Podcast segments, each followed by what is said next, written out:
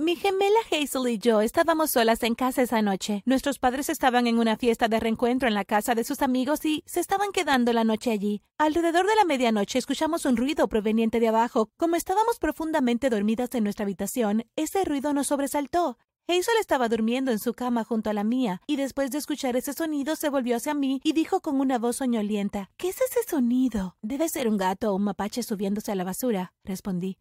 Ella estuvo de acuerdo y no pensamos mucho en eso, pero de repente, solo un momento después, la puerta de nuestra habitación se abrió. Al instante nos levantamos y miramos hacia la puerta. Allí en la oscuridad vimos dos figuras que venían hacia nosotras rápidamente. Pero antes de continuar con este video, presiona el botón de suscribirte y activa la campana de notificación. Esto te permitirá vivir 20 increíbles años más. Confía en mí, funciona. Antes de que pudiéramos gritar o alcanzar nuestros teléfonos, cada uno de los enmascarados cerró nuestras bocas con un paño que tenía un olor extraño. Miré a Hazel por el rabillo del ojo y vi que estaba luchando por liberarse de la persona como yo, pero no pudimos porque eran grandes y mucho más fuertes que nosotros. Unos minutos más tarde, mis ojos comenzaron a sentirse pesados y me desmayé. Cuando volvimos a estar consciente, no estábamos en la habitación. Hazel y yo y los intrusos estábamos en la habitación de nuestros padres. Nos habían atado las manos y las piernas, nos amarraron en una silla y nos taparon la boca. Mientras tanto, intentaban abrir la cerradura de la caja fuerte de la habitación, pero vieron que estábamos conscientes, así que uno de ellos acercó a nosotros y nos dijo Voy a remover una de sus cintas y ustedes responderán lo que pedimos. Luego sacó una pistola y nos la mostró para asustarnos. Después de eso removió la cinta de mi boca. Como él había dicho, no grité ni dije nada. ¿Conoces la contraseña de esta caja fuerte? preguntó. No, no la sabemos, respondí. Sinceramente no tenía idea, ya que nunca prestábamos atención a la caja fuerte. ¿Cuándo es tu cumpleaños? 20 de septiembre, respondí. Y la otra persona trató de ponerlo como código, pero la caja fuerte no se abrió. El hombre que estaba haciéndome preguntas se enojó y volvió a taparme la boca. Pero entonces Hazel comenzó a emitir un sonido debajo de la cinta.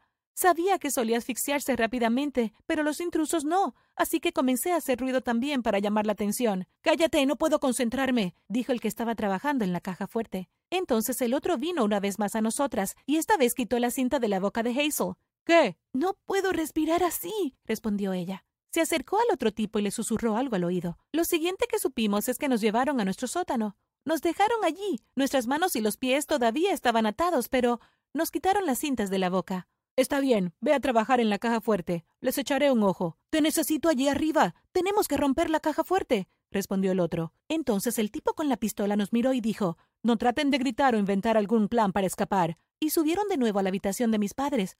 En la oscuridad, Hazel y yo estábamos tratando de desatar la cuerda con la que nos habían atado las manos. Estábamos constantemente intentando y fallando. No era tarea fácil, obviamente. No está funcionando. Hazel lloraba decepcionada. Tenía miedo, y yo también. Solo sigue intentando, le decía, y volví a mis esfuerzos por liberarnos. Unos momentos después, Hazel jadeó. Sí, lo estaba haciendo, finalmente soltándose de la cuerda. Después de desatar cuerdas en sus propias manos y piernas, vino a mí y desató las mías. Nos abrazamos y luego comenzamos a hablar sobre lo que deberíamos hacer a continuación en voz muy baja. ¿Qué hacemos ahora? Hazel preguntó, y sinceramente no tenía ni idea de eso. Pero de repente recordé algo. Unos días antes, el personal de mantenimiento de mi padre había provocado una grieta en la ventana del sótano. Y si la golpeábamos una vez más, el cristal se saldría y nos daría una forma de escape.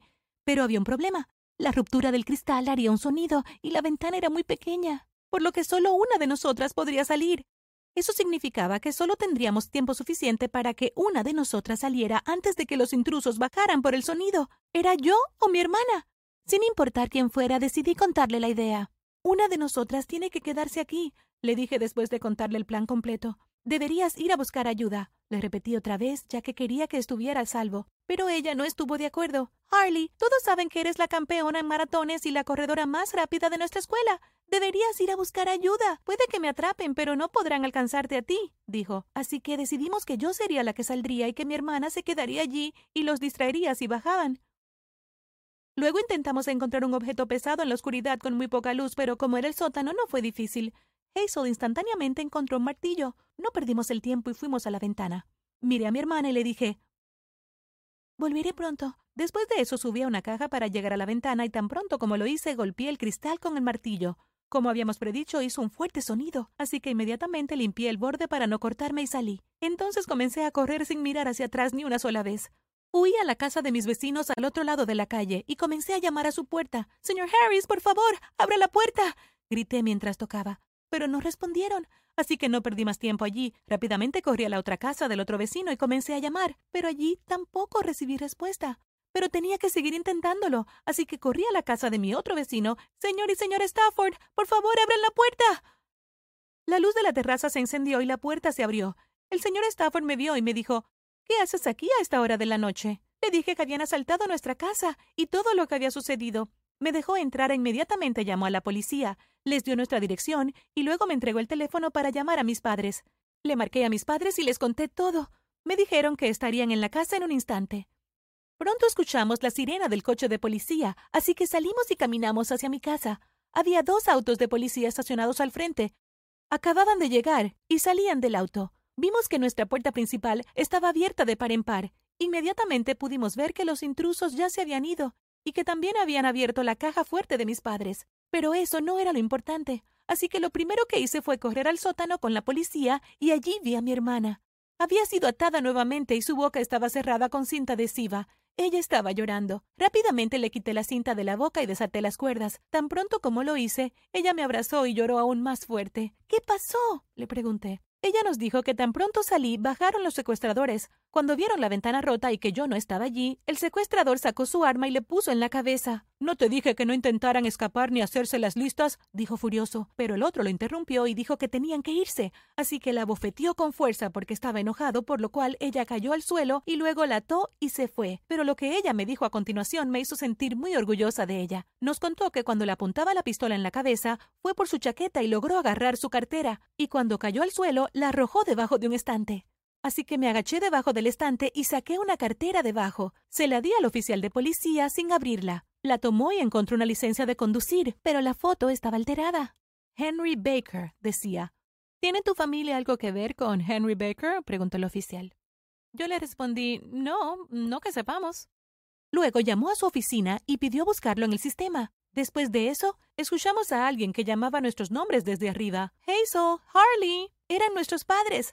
Así que subimos las escaleras y cuando llegamos corrieron hacia nosotras y nos abrazaron. Luego el oficial de policía pidió a nuestros padres que revisaran la caja fuerte y confirmaran qué elementos faltaban. Mi mamá corrió rápidamente al segundo piso de nuestra casa y revisó todo en la caja fuerte. No falta nada aquí, todo el efectivo y las joyas están adentro aún, dijo. Entonces, ¿por qué se tomaron la molestia de entrar a su casa y luego destruir la caja fuerte? preguntó el oficial. De pronto mi padre pareció darse cuenta de algo y corrió deprisa hacia la caja fuerte revisando todo nuevamente. Se llevaron mi disco duro, dijo con expresión preocupada. Le dijo al oficial que tenía un disco duro en la caja fuerte que tenía décadas de nuestros registros de negocios familiares y que era muy importante, ya que podía revelar toda la información de sus clientes. Según la oficial, solo teníamos una cosa que hacer, ir a la dirección de Henry Baker. Para eso, el oficial de policía le pidió a mi papá que fuésemos con él. Una de las chicas debe venir con nosotros para identificarlo. Era de nuevo yo o mi hermana. Miré a Hazel y vi que estaba bastante conmocionada, así que le dije al oficial que yo iría. Me subí al auto de mi papá y seguimos detrás del auto de policía. Después de conducir durante aproximadamente media hora, nos detuvimos frente a un antiguo edificio de apartamentos. Salimos del auto y comenzamos a ingresar al edificio detrás de los oficiales de policía. El ascensor no funcionaba, así que tuvimos que subir las escaleras. La dirección indicaba que vivía en el tercer piso. Cuando llegamos a su puerta, los policías nos dijeron que nos quedáramos atrás. Llamaron a la puerta y un hombre se acercó gritando. ¿Quién es tan tarde? dijo mientras abría la puerta. Al instante reconocí su voz. Era el tipo del arma. Con euforia en el momento grité ¡Es él! Y los oficiales rápidamente lo agarraron y lo esposaron antes de que pudiera correr o hacer algo, y lo llevaron adentro. También pudimos descubrir que no era el único en el departamento. Había otros dos tipos que también se rindieron ante la policía. Mi papá reconoció a uno de los hombres. Le dijo a la policía que el tercer tipo, el que no era uno de los intrusos, era su rival comercial. Eso significaba que este tipo era el autor intelectual y que había contratado al pistolero y al cerrajero para que entraran a nuestra casa y robaran el disco duro de mi papá y así llevarse sus secretos comerciales y clientes. La policía los arrestó y estaban a punto de llevárselos a la cárcel, pero yo tenía asuntos pendientes con ese malandro. Entonces me acerqué a él y lo golpeé en la nariz. Eso es por lastimar a mi hermana. Y luego mi papá y yo nos dirigimos a casa. Gracias por ver. ¿Alguna vez has tenido que elegir entre tú o tus hermanos? Déjanos saber en los comentarios. No olvides suscribirte y ver otros videos en nuestro canal.